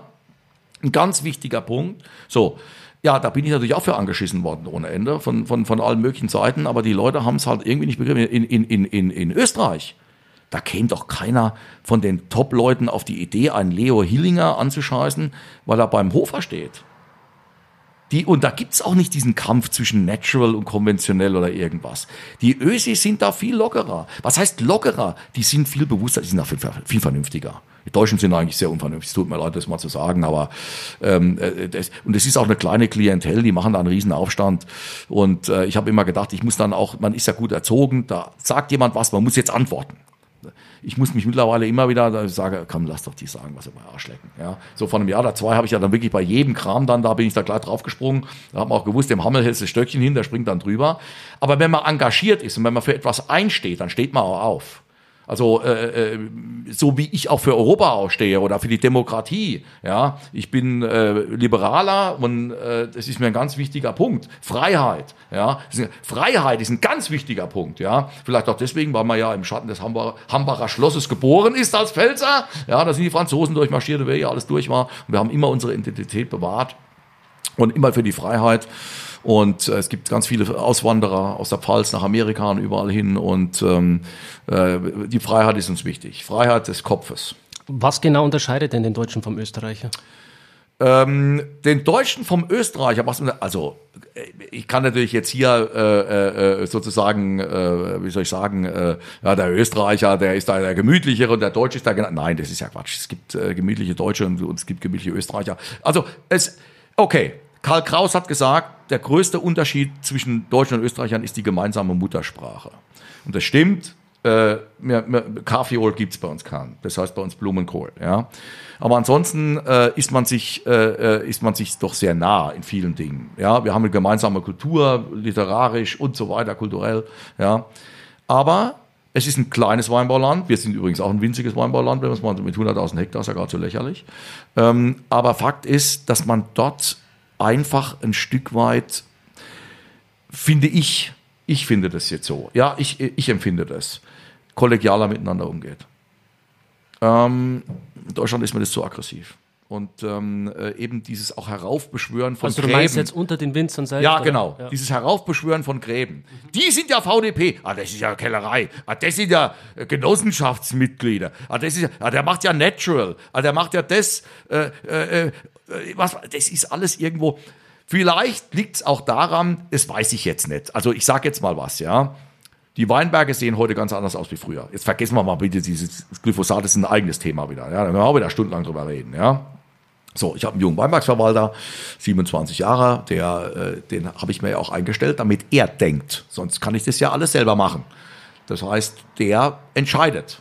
Das ist so, ja. Und ähm, oder entscheidet einen Großteil. Ja, er entscheidet. Er soll auch entscheiden. Da gehen wir, du wirst ihn nachher kennenlernen. Und ähm, ähm, der hat gesagt, wir machen es jetzt so und so und so und so und so und äh, wir stellen unseren Fuhrpark um und wir arbeiten nur noch mit Recycling-Spritze, obwohl wir nicht Bio sind. Ja, so. Das heißt, wir haben unseren Betrieb umgestellt, weil wir das können. Wir können das. Und weil es sinnvoll ist, praktisch auf Bio-Standard bis auf den Pflanzenschutz. So, und das ist meine freie Entscheidung, so wie, ich sage ja, ich bin mit Winiger best befreundet, der ist Biodynamist, grandioser Winemaker, wahnsinns nette Familie, ach, das sind so goldige Leute, das ist unfassbar. Ähm, aber die haben sich eben für den Weg entschieden und er ist der Meinung, das so zu machen. Und ich mache es im Pflanzenschutz. Wir machen es mit Boden und so, sind wir praktisch gleich. Ja, ich nehme kein Herbizid mehr oder wir, wir, bis auf also wir sind da praktisch jetzt durch. Ja, das Terrain muss ja auch angepasst werden. Wir brauchen andere Schlepper und so. Haben wir sehr viel Geld ausgegeben in den letzten vier Jahren. Recycling-Spritzen und so. Ja, wir haben ja noch einen Pferdehof mit 50 Pferden. Darf man ja nicht vergessen, meine Schwägerin. 50 Pferde, ja, jeden Tag 50 Boxen ausmisten, machen tun mit 40 Hektar Landwirtschaft außenrum. Das heißt, die kacken wie die Weltmeister. Machen da habe ich natürlich Mist, und, äh, auch den ich da schön ausbringen kann. Also wir arbeiten nur mit Biokompost und solchen Dingen. Aber ich möchte eben keinen Kupfer in meine Weinberge ausbringen. Das ist meine persönliche Entscheidung. Ich ich müsste ja bescheuert sein, wenn ich den Stab über Leuten, ah, der macht der Kupfer an Schwermetall und so. Ja, das ist denen ihre Entscheidung. Es gibt für alles ein Führen und wieder. Es gibt keine Einbahnstraße. Es gibt nicht, das ist ja nur gut und das andere ist nur schlecht. Ja, also es gibt ein paar Sachen, da ist es so. Ja, okay, meinetwegen, alkoholfreier Wein vielleicht. Ja, das ist jetzt nicht mein, mein ist ja nur schlecht. Nein, ja, ähm, ähm, aber ähm, ähm, nee, aber es ist wirklich so, ähm, da gibt es ein Führen dann wieder und ich habe mich eben für eine Seite entschieden. Äh, ich habe ja gesagt, mein Neffe hat bei Bassermann Jordan Lehre gemacht, duales Studium. Bassermann Jordan ist, äh, ähm, ist Biodynamist, also biodynamisch zertifiziertes Unternehmen. Kann ja sein, dass er später äh, auf das einsteigt. Ich bin Lehrbetrieb, ich bilde Lehrlinge aus, ähm, mit denen ich ein Vater-Sohn-Verhältnis habe bis heute, bei denen ich auch Wein mache, weil mein Keller gar nicht ausreicht für meine Menge. Das mache ich mit meinen Lehrlingen. Zum Beispiel die Lidl Frauenmilch ist ein Joint Venture zwischen mir und drei Lehrlingen, mhm. zwei Lehrlingen und einem Freund alle im Nachbardorf, also das ist Family Made, ja. Das ist schon sehr geil auch, muss ich wirklich sagen. Die Jungs sind einfach klasse, die kann ich nachts um drei anrufen und sagen, ey, ich habe ein Problem. Ey, alle Chef, wir kommen, wir helfen dir. Also ja, das ich, ist normal. Ich kenne so. deine normale Liebfrau ziemlich gut, aber die vom Lidl noch nicht. Ja, die ist geil. Was unterscheidet die von? Ähm, es ist anders. Äh, kommen komm wir gleich drauf. Okay. Vielleicht, aber das vielleicht noch zu sagen. So, und die Jungs, die, ähm, da habe ich jetzt einen zum Beispiel, einen Lehrling, hat bei mir gelernt, ja, war da in Geisenheim so. Der war dann in Saint-Emilion im biodynamischen Betrieb. Der war ein ganzes Jahr bei Ott in Österreich, im Kremstal, also der, einer der Väter der Biodynamie überhaupt weltweit. So, der ist nicht zertifiziert, aber arbeitet biodynamisch. Ja, so, wir tauschen uns ganz viel aus. Äh, wir arbeiten zusammen. Bei dem mache ich auch ein Drittel meiner Liebfraumilch für Lidl wird bei ihm produziert. Er macht es anders, aber arbeitet mit Busoxidation. Die anderen machen es eben nicht. Ja, ich arbeite auch wieder anders. Das macht schon Spaß. Und ähm, deswegen Viele Wege führen nach Rom. Und man sollte den Leuten nicht verbieten, den Weg zu nehmen, von dem sie glauben, er passt zu ihnen am besten. Das ist ein ganz wichtiger Punkt. Mhm. Ja? Also von daher gesehen, auch hier gibt es keinen. Aber ich erneuere nochmal mein Statement. Trinkt mehr Müller-Thurgau, Leute. Baut Müller-Thurgau an. Das sage ich übrigens jetzt alle fünf Minuten hier in dem Podcast. Ich habe jetzt gerade die Gelegenheit genutzt, um uns was einzuschenken, und zwar die Liebfrau Milch von dir. Und äh, vielleicht kommen wir noch mal kurz auf meine Frage von gerade zurück. Was unterscheidet die jetzt eigentlich von der Lidl Liebfrau Milch? Also die Lidl Liebfrau Milch äh, ist ja eine Füllung nur, die gibt es ja nur 14 Tage. Dann halten die sich immer noch ein bisschen was zurück, so jetzt für Ostern oder so, aber die gibt es nur einmal, dann in 14 Tagen ist die ausverkauft. Diese Lieferraumilch gibt es ja 365 Tage bei mir. Die gibt es ja das ganze Jahr. Mhm. So, die Lidl-Lieferraumilch hat dadurch, muss man fairerweise sagen, auch den Vorteil, ist eine einzige Füllung im Einstieg, ist eine einzige Füllung und die liegt fast elf Monate auf der Vollhefe. Das ist eigentlich ziemlich geile Scheiße. Also das Ding ist auch wirklich qualitativ gut. Also das ist richtig gut. Das ist, das ist richtig gut. Deswegen kam es ja auch so gut an. Also es konnte uns auch keiner, es konnte uns auch keiner irgendwie in den Arsch treten und so, so, ah ja, ist ja klar, das haben wir ja gleich, haben wir gleich, oh, das ist jetzt für Lidl und so, schmeckt jetzt deutlich dünner oder ist schlabbriger oder ist irgendwie was. Nein, die war halt richtig geil. Was, was macht den Wein so besonders, wenn er auf der Vollhefe liegt? Jetzt für einen Laien kurz ähm, Für einen Laien. Also äh, jeder trinkt gerne Weizenbier.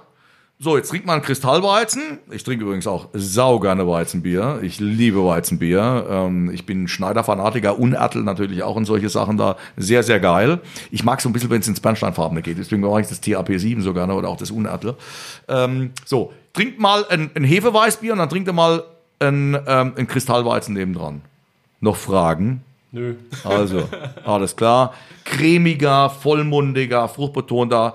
Ähm, jam, jam, jam, jam, jam. Das andere ist so ein bisschen äh, in der Kohlensäure oft zu spitz. Äh, ich weiß gar nicht, trinkt man überhaupt noch Kristallweißen? Keine Ahnung. Bei uns in Bayern jetzt. Nein, nicht. Gottes Willen, in Bayern kriegst du ja Staatsbürgerschaft entzogen, wenn du das machst.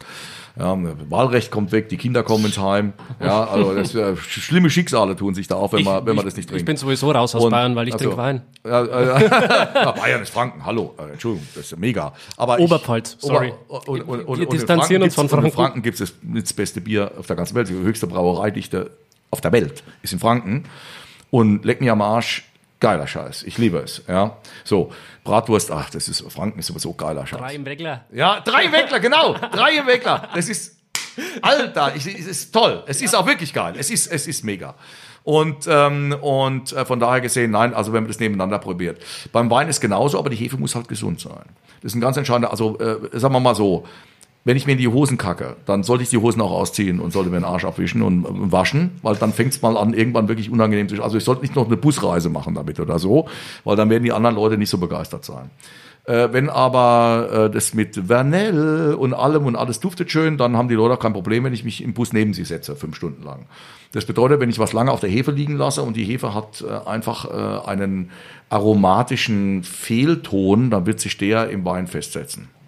Wenn aber die Hefe gut riecht und alles hat gut gegoren, alles äh, ist, ist gut gelaufen, dann ähm, zerfällt diese Hefe, nachdem sie ihre Arbeit getan hat, im Alkohol, im Wein zerfällt die, ich sage das jetzt mal so salopp gefroren, ja, sie autolysiert, klingt natürlich viel, viel geiler, ja, sie zerfällt auf gut Deutsch gesagt.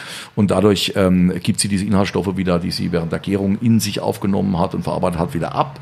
Aminosäuren drin zum Beispiel, ja, Baustein des Lebens, Aminosäuren ganz genauso hat was mit, viel mit Aromatik zu tun, ist toll.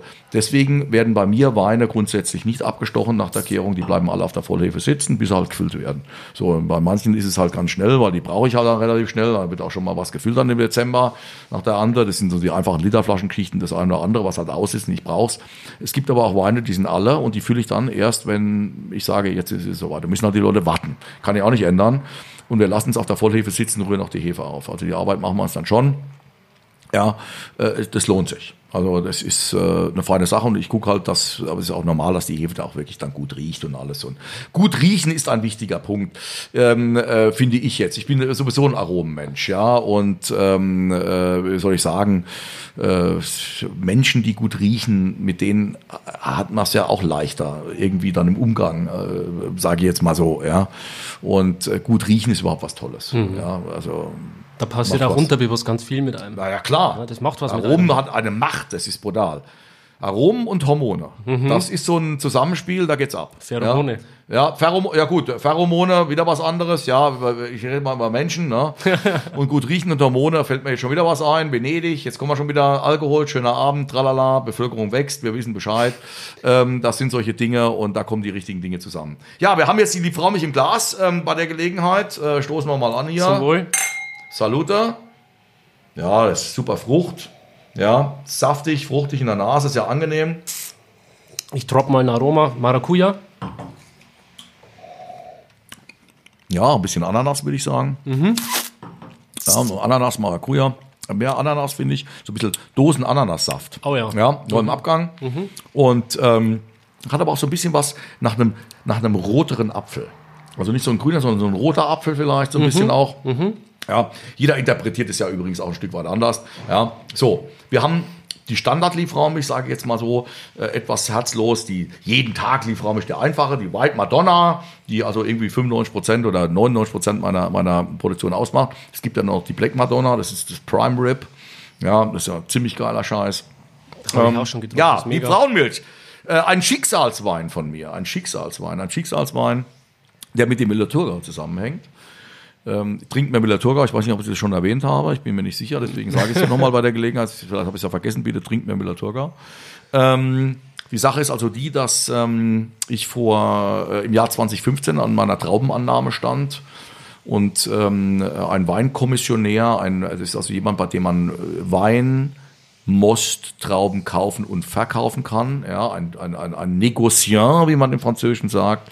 Ich arbeite äh, mit einer Familie zusammen in der dritten Generation, weil ich teilweise zu viel Portugieser Trauben habe, die verkaufe ich dann an Leute, die das brauchen. Ich habe zu wenig Sauvignon Blanc, dann kaufe ich Trauben bei ihm. Ja, meistens dann auch bereits im Februar mache ich schon die Verträge, dass ich weiß, wo die Weinberge sind. Ich habe dann auch die Hand auf diesem Weinberg und kann dann auch ein bisschen mitbestimmen, was ich im Laubenmanagement, im Pflanzenschutz, in der Bodenbearbeitung haben möchte oder was ich eben nicht haben möchte. Je nach Aufpreis natürlich, ja, zahle ich dann auch ein bisschen mehr. Whatever. Und wir stehen an der Traumannahme 2015. Und der Mann schimpft wie ein Rohrspatz, weil er sagt, dass der Preis für Müller-Thurgau als Trauben total verfallen ist. Weil die Liebfrauenmilch, äh, wo Müller-Thurgau ein nicht unerheblicher Anteil drin ist, dieser berühmte Wein von der Liebfrauenkirche, Liebfrauenkapelle zu Worms, der also im Mittelalter der Siegeszug begann, wo die Pilger in diese kleine Kapelle sind und hinten dran war ein kleiner Weinberg und da gab es eben diesen Wein ja, in der Kapelle zur lieben Frau und da haben die sich einen auf die Lampe gegossen und da kann man sich ja vorstellen, früher gab es kein Kino und kein nix und dann ist die Fantasie bei denen richtig angesprungen und die haben da, waren dann sozusagen im religiösen Rausch und haben noch was getrunken und dann haben die die heilige Jungfrau gesehen und dann waren die ganz begeistert und dieser Wein war deswegen unfassbar beliebt. Und dann hat man äh, die Produktion ausgeweitet. Ähm, übrigens ganz am Anfang ganz witzig, wie zweckrational der Mensch ist. Man hat also gesagt, wir müssen, wir brauchen mehr von dem Wein. Der kleine Weinberg hinter der Kirche reicht nicht. Ähm, wir machen es jetzt mal so, soweit der Kirchturmschatten reicht. Ähm, äh, abends, äh, das, die Weinberge, die in diesem Schatten liegen, die dürfen jetzt alle die Frauenmilch heißen. Ja, also man hat es dann auf die Art gemacht und dann immer mehr. Und jetzt gehe ich mal 200 Jahre äh, zurück an den Hof von Queen Victoria. Ähm, äh, Queen Victoria von England war mit einem Deutschen verheiratet, Albert von Coburg Sachsen-Gotha. Royal Albert Hall kennen wir alle. Ich komme schon wieder auf Eric Clapton, der spielt da drei Konzerte pro Jahr.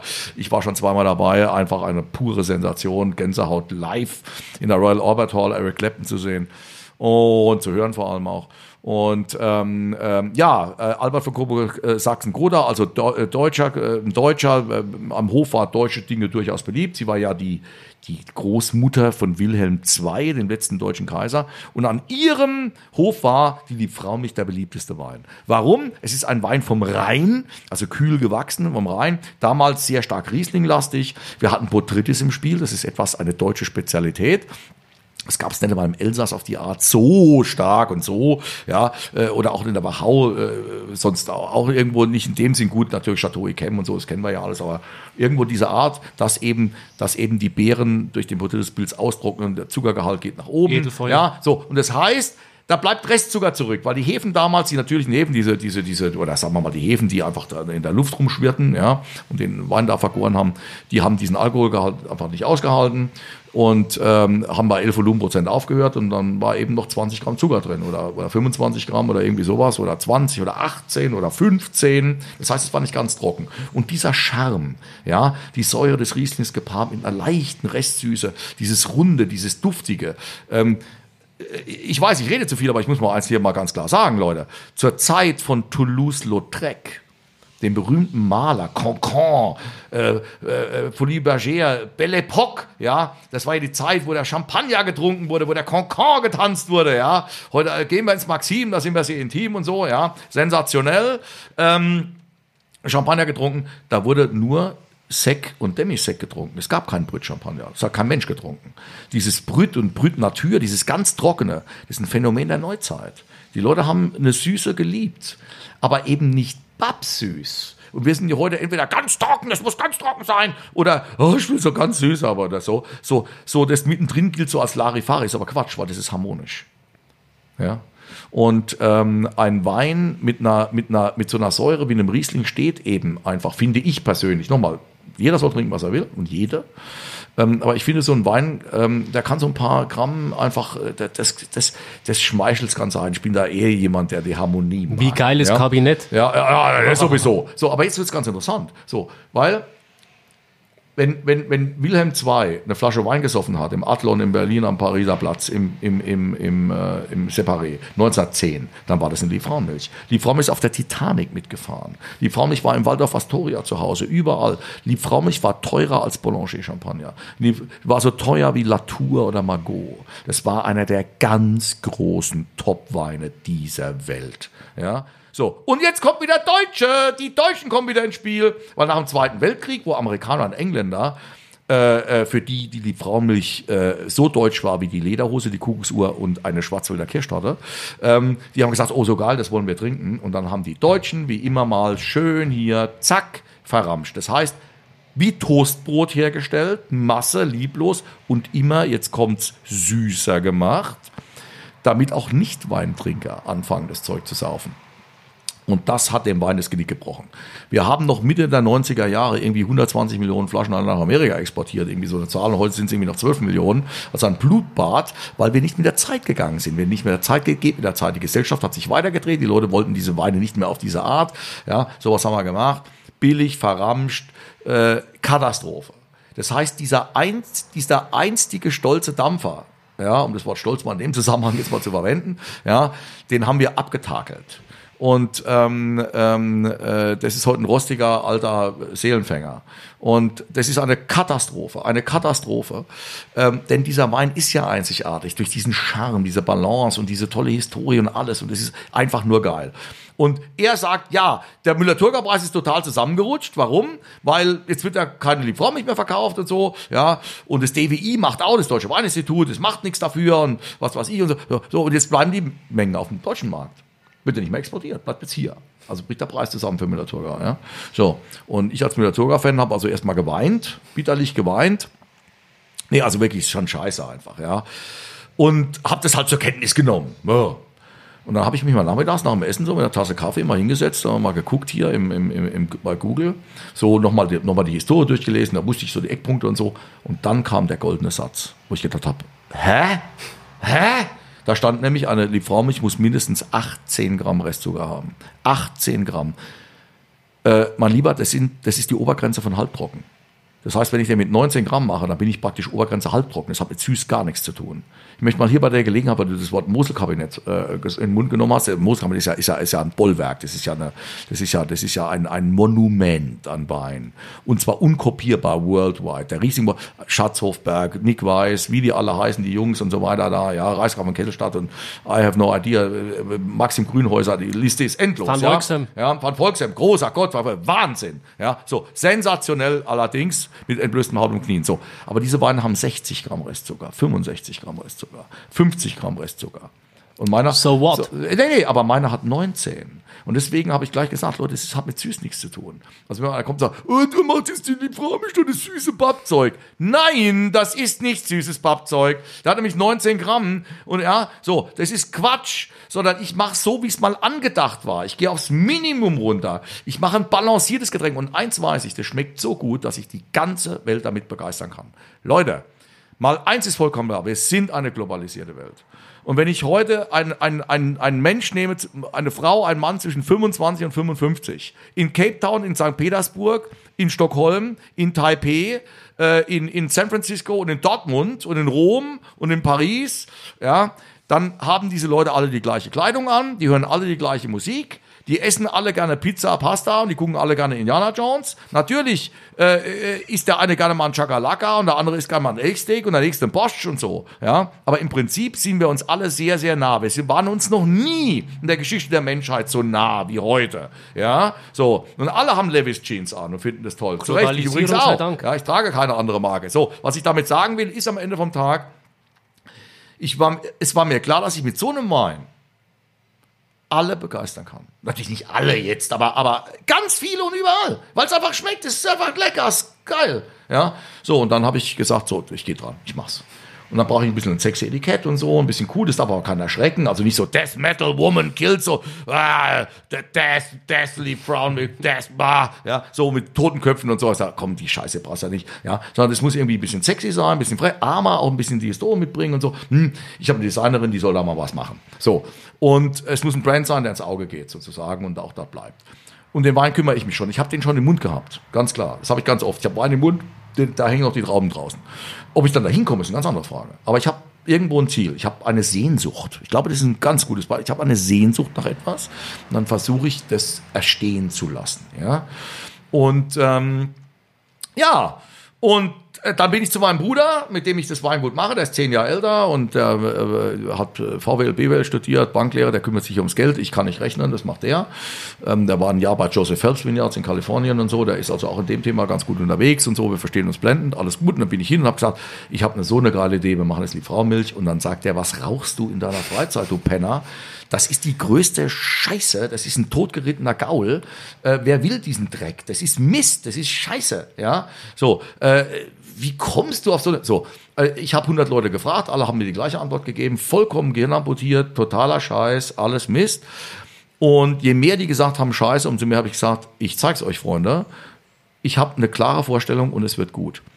Und ähm, ich habe vor drei Jahren zur Prowein angefangen, also jetzt vor dreieinhalb Jahren, mit 800 Testflaschen und bin jetzt bei 150.000 im Inland. Ich wollte eigentlich ähm, äh, nur Ausland machen, das war eigentlich mein Ziel. Ich habe gedacht, Inland will es ja keiner. Ähm, aber äh, wenn wir haben ja noch irgendwo einen, Ge einen Verkauf in England, in Amerika und so, und wenn mich dann da einer nimmt, weil das so neu und so cool und so geil ist, da habe ich dann eine Chance. Und wir haben uns aber erst um den, um den Export gar nicht gekümmert, sondern ähm, ich habe also im Inland, äh, unfassbar, äh, Gerhard Retter, ein berühmter Sommelier in Deutschland, ist Österreicher, ähm, äh, der hat mich angeschrieben und gesagt, er möchte mal den Wein probieren. Und dann habe ich gesagt, Herr Retter, Sie haben äh, irgendwie 6000 Weinflaschen im Keller liegen in dem Restaurant und die teuerste Flasche kostet irgendwie, weiß ich nicht, 8000 Euro oder irgendwie sowas. Ja, Was wollen denn Sie mit dem Wein? Ja, ich will es mal probieren. Ich finde es irgendwie spannend, dass jemand sagt, ich gehe an dieses Thema ran. Und da habe ich ihm die Flasche geschickt und danach hat er es in sein Restaurant aufgenommen äh, äh, und hat bei Facebook gepostet und hat drunter geschrieben, nicht ungeil das Ganze. Und da ist schon mal den ersten aufgegangen, hoppla, äh, der Hammel äh, hat es ernst gemeint, was er da sagt. Und, ähm, und das Zeug ist so, und am Ende vom Tag konnte keiner sagen, es ist scheiße. Es gab genug Leute, die sicherlich gesagt haben, so, äh, oh, ist klar, das ist ja Mist, das ist ja billiger, das ist ja Liebfrauenmilch. Das ist ja lieb Frauenmist, kann ja nur Scheiße sein. Ja, aber jetzt mittlerweile wissen alle sagen so, nee, das ist keine Scheiße. Das ist richtig gut. Ich bin in drei Sterne-Restaurants, Sven Elversfeld hier zum Beispiel, äh, Autostadt äh, Wolfsburg im Aqua gelistet mit dem Wein. Wir sind bei sehr vielen Asiaten, weil das ist zu Sushi und Sashimi unschlagbar, it's unbeatable. Äh, wir haben unseren ersten Container nach China jetzt gemacht. Ich habe nach Kanada meinen ersten Container jetzt gemacht gerade. Und so weiter. So, und in Deutschland haben wir den Erfolg, weil das ist eine Sache, die wusste ich aber nicht. Ähm, äh, das kennt hier halt niemand. Also wenn die Leute so, das, ja, das ist doch diese babbige Scheiße. Ja, die Leute zwischen 25 und 50, äh, die kennen das nicht. Das heißt, die Liebfraumilch hat in Deutschland kein schlechtes Image, die hat gar keins. Richtig. Gar keins. Das ja. ist Virgin Ground. Ja, so. Und die Leute finden den Namen toll und cool und dann kommt dann die Story so, oh, gibt schon seit 500 Jahren und die probieren es und sagen, boah, das ist ja lecker hier so. Äh, ich, ich bin ja, wie gesagt, ich bin ein Fantasiemensch, ja. So, Kopfkino ist bei mir, boah, Cinemascope, ja. Ah, bam. Und ähm, ich habe gesagt so, oh, ich sehe schon ähm, äh, die Mädels, die in Cape Town, äh, die sagen, komm, wir grillen heute Abend schön und so, ja. Und dann sitzen sie da, acht, und dann der Grill, der, der raucht schon so ein bisschen und, und sie haben da ihre, ihre Hühnerspießchen, was halt die Mädels auch so gerne essen und, und, und ihre Polenta-Schnitten und schön mit Olivenöl eingepinselt, mit Kräuter der Provence drüber und so. Neben ist schon so ein Salsa-Dip gemacht, Tomatensalsa und so. Dann wird es rausgegrillt, kommt die Tomatensalsa drüber, ein bisschen frischer Parmigiano, ja, und so. So, dazu trinken die trocken. Was trinken die vorher? Gin Tonic, dieses, jenes. Ja, das trinken sie die Frau mich. Gut gekühlt, geil. Mach den Kopf auf, bam. Ja, so. Äh, vielleicht habe ich auch was, ein Curry, dann passt es gleich zum Essen. Weltklasse. Ja, ein Thai-Curry bisschen und so. Ach, mir läuft gerade Wasser im Mund Gerade die Süße mit ja. der Schärfe. Ja, es ist mega. Es ist mega. Ja, und das Zeug ist halt nicht süß. Darum geht's. Es ist total balanciert, es ist fruchtig, es ist lecker. Es ist einfach lecker. Ich nehme das, ich benutze das Wort sehr gerne. Es gibt Leute, die sagen, das darf man bei Wein jetzt nicht sagen. Das würde die, die Ernsthaftigkeit des Weins herabwürdigen. Das Wort lecker. Ähm, äh, äh, ich bin vielleicht weniger ernsthaft. Ja, und deswegen sage ich lecker. Es kommt mir sehr entgegen. Lecker ist so geil. Ja. Und ähm, der Kölner sagt lecker Mädchen. Ja, lecker ist immer gut. Und, ähm, und äh, wir haben einen irrsinnigen Erfolg damit und ich habe eine Riesenfreude und bin da wahnsinnig dankbar drum und weil es ja auch ein Wein ist, den alle machen dürfen. Also alle, die am Rhein liegen. Der Wein darf ja gemacht werden in der Pfalz, in Rheinhessen, an der Nahe und im Rheingau. Nur in diesen vier Gebieten. Das ist auch, finde ich, toll interessant, weil es gebietlich eingegrenzt ist, ja. Und damit so, so, so original, so, das hat so was Authentisches, ja. Unique. Ja, gewachsen, authentisch, so. Aber das ist ja keine Christoph Hammel Show. Sondern ich habe eine Tür aufgemacht für ganz viele. Also die alle, die im Gebiet liegen und sagen, boah, ist geil, mach ich jetzt auch. Mach jetzt auch die Frau mit. Da sage ich, oh, you're welcome, my friend. Come on, let's go. Wer ist da Ja. schon mit dabei? Ah, Dirk Würz zum Beispiel, ja. Grüße gehen Äh, raus. Ja, ja, genau, Grüße gehen raus. Der Dirk, ja. Ähm, Sensation, es war der Erste, der auch mich dann so auch angerufen hat und gesagt, boah, geile Idee, kann man da mitmachen? Sag ich, ja, äh, hallo, ich habe die Tür schon aufgemacht hier. Ja.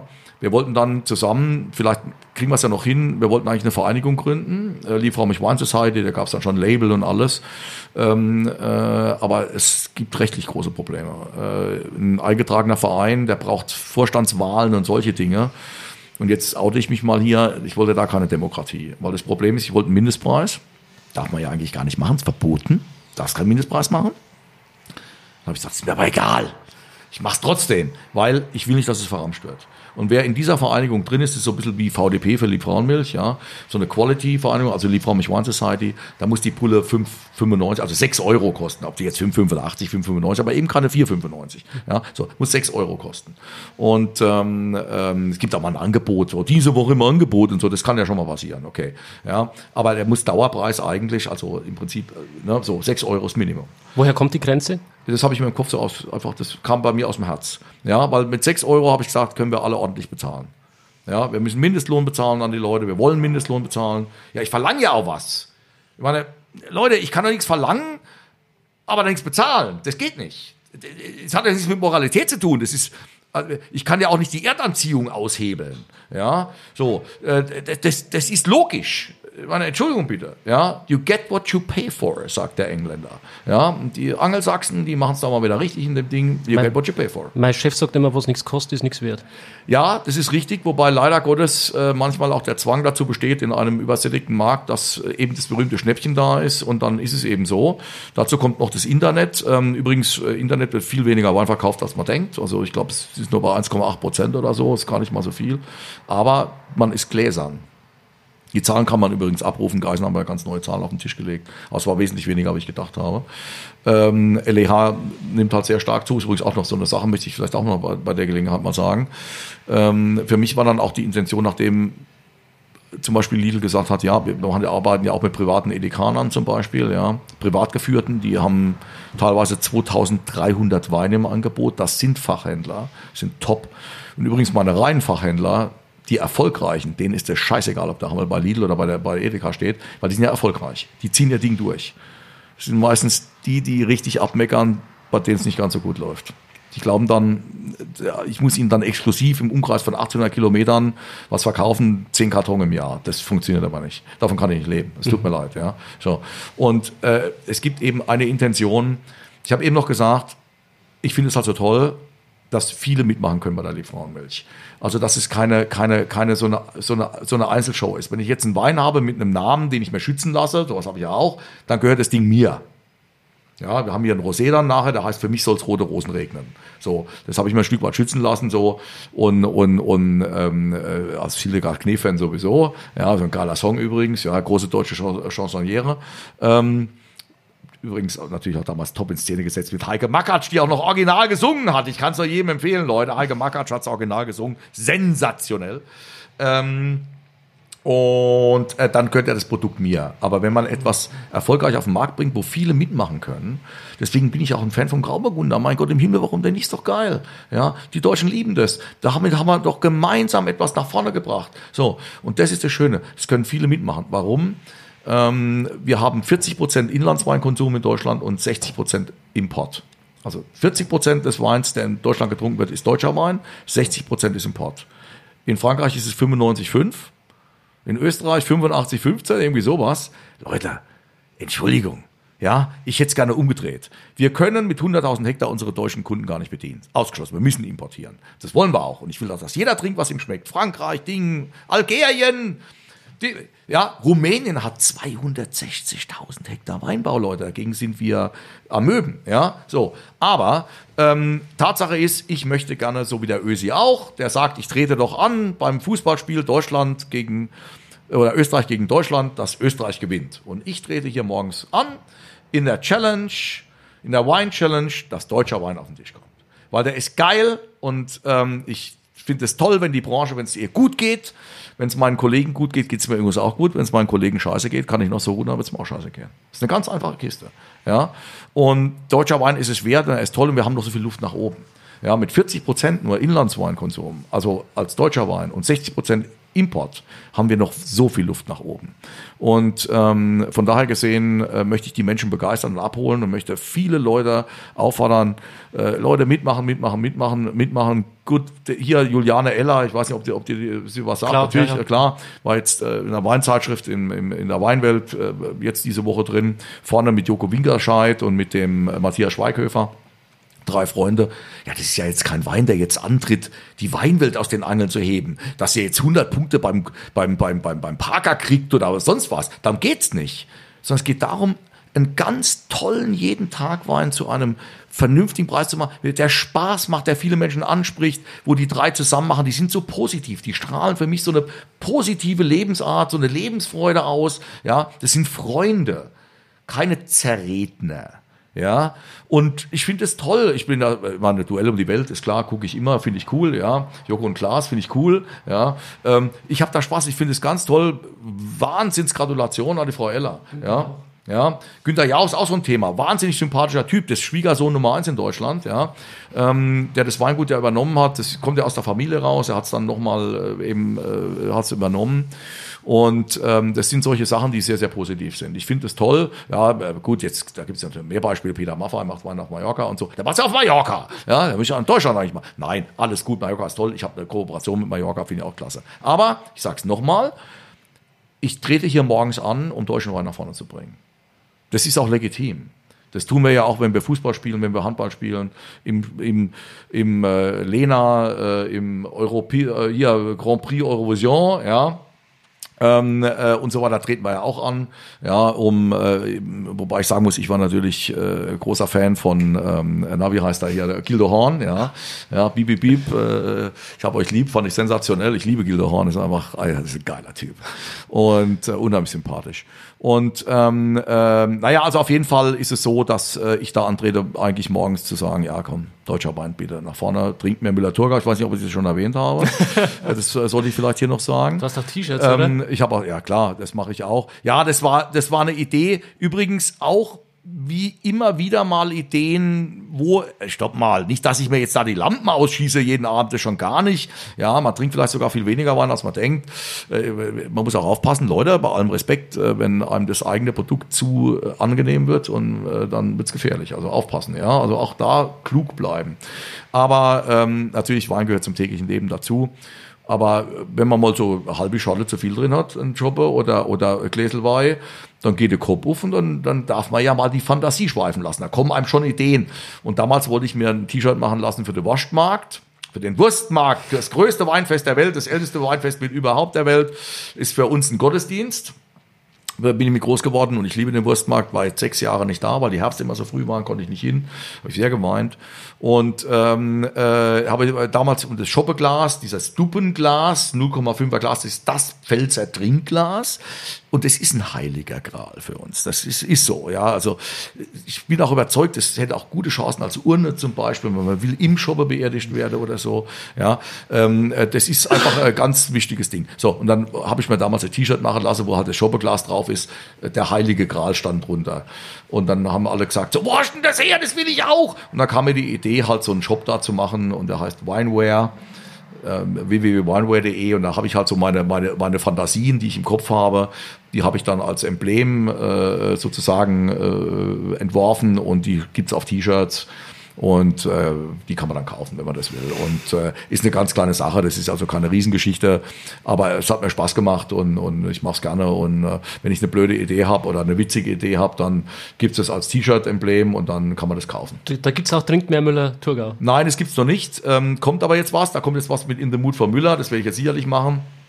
Ja, ähm, äh, das wird auch noch kommen, ähm, aber das gibt's jetzt noch nicht. Aber es gibt viele andere Dinge. Also vor allem äh, in the äh, äh, hier ähm, äh, Thank God for Riesling, ja und für die Braunmilch und so, ja mit Jesus der eine Flasche Wein hochhält und so, habe ich mir inspirieren lassen in New York. Ja, Thank God I'm a New Yorker, ja ist dann auch äh, Jesus drauf. Und es ist alles mit dem Augenzwinkern gemeint, natürlich. Und alles äh, easy. Und ähm, ich bin überzeugt, Jesus hätte auch Humor gehabt oder hat Humor gehabt. Also, den hat er sogar haben müssen, sonst wäre er nicht, äh, wäre er verbietert gestorben, was er ja nicht getan hat. Ja, ja, und von daher gesehen, ähm, äh, ja, Mensch bleiben. Wichtiger Punkt.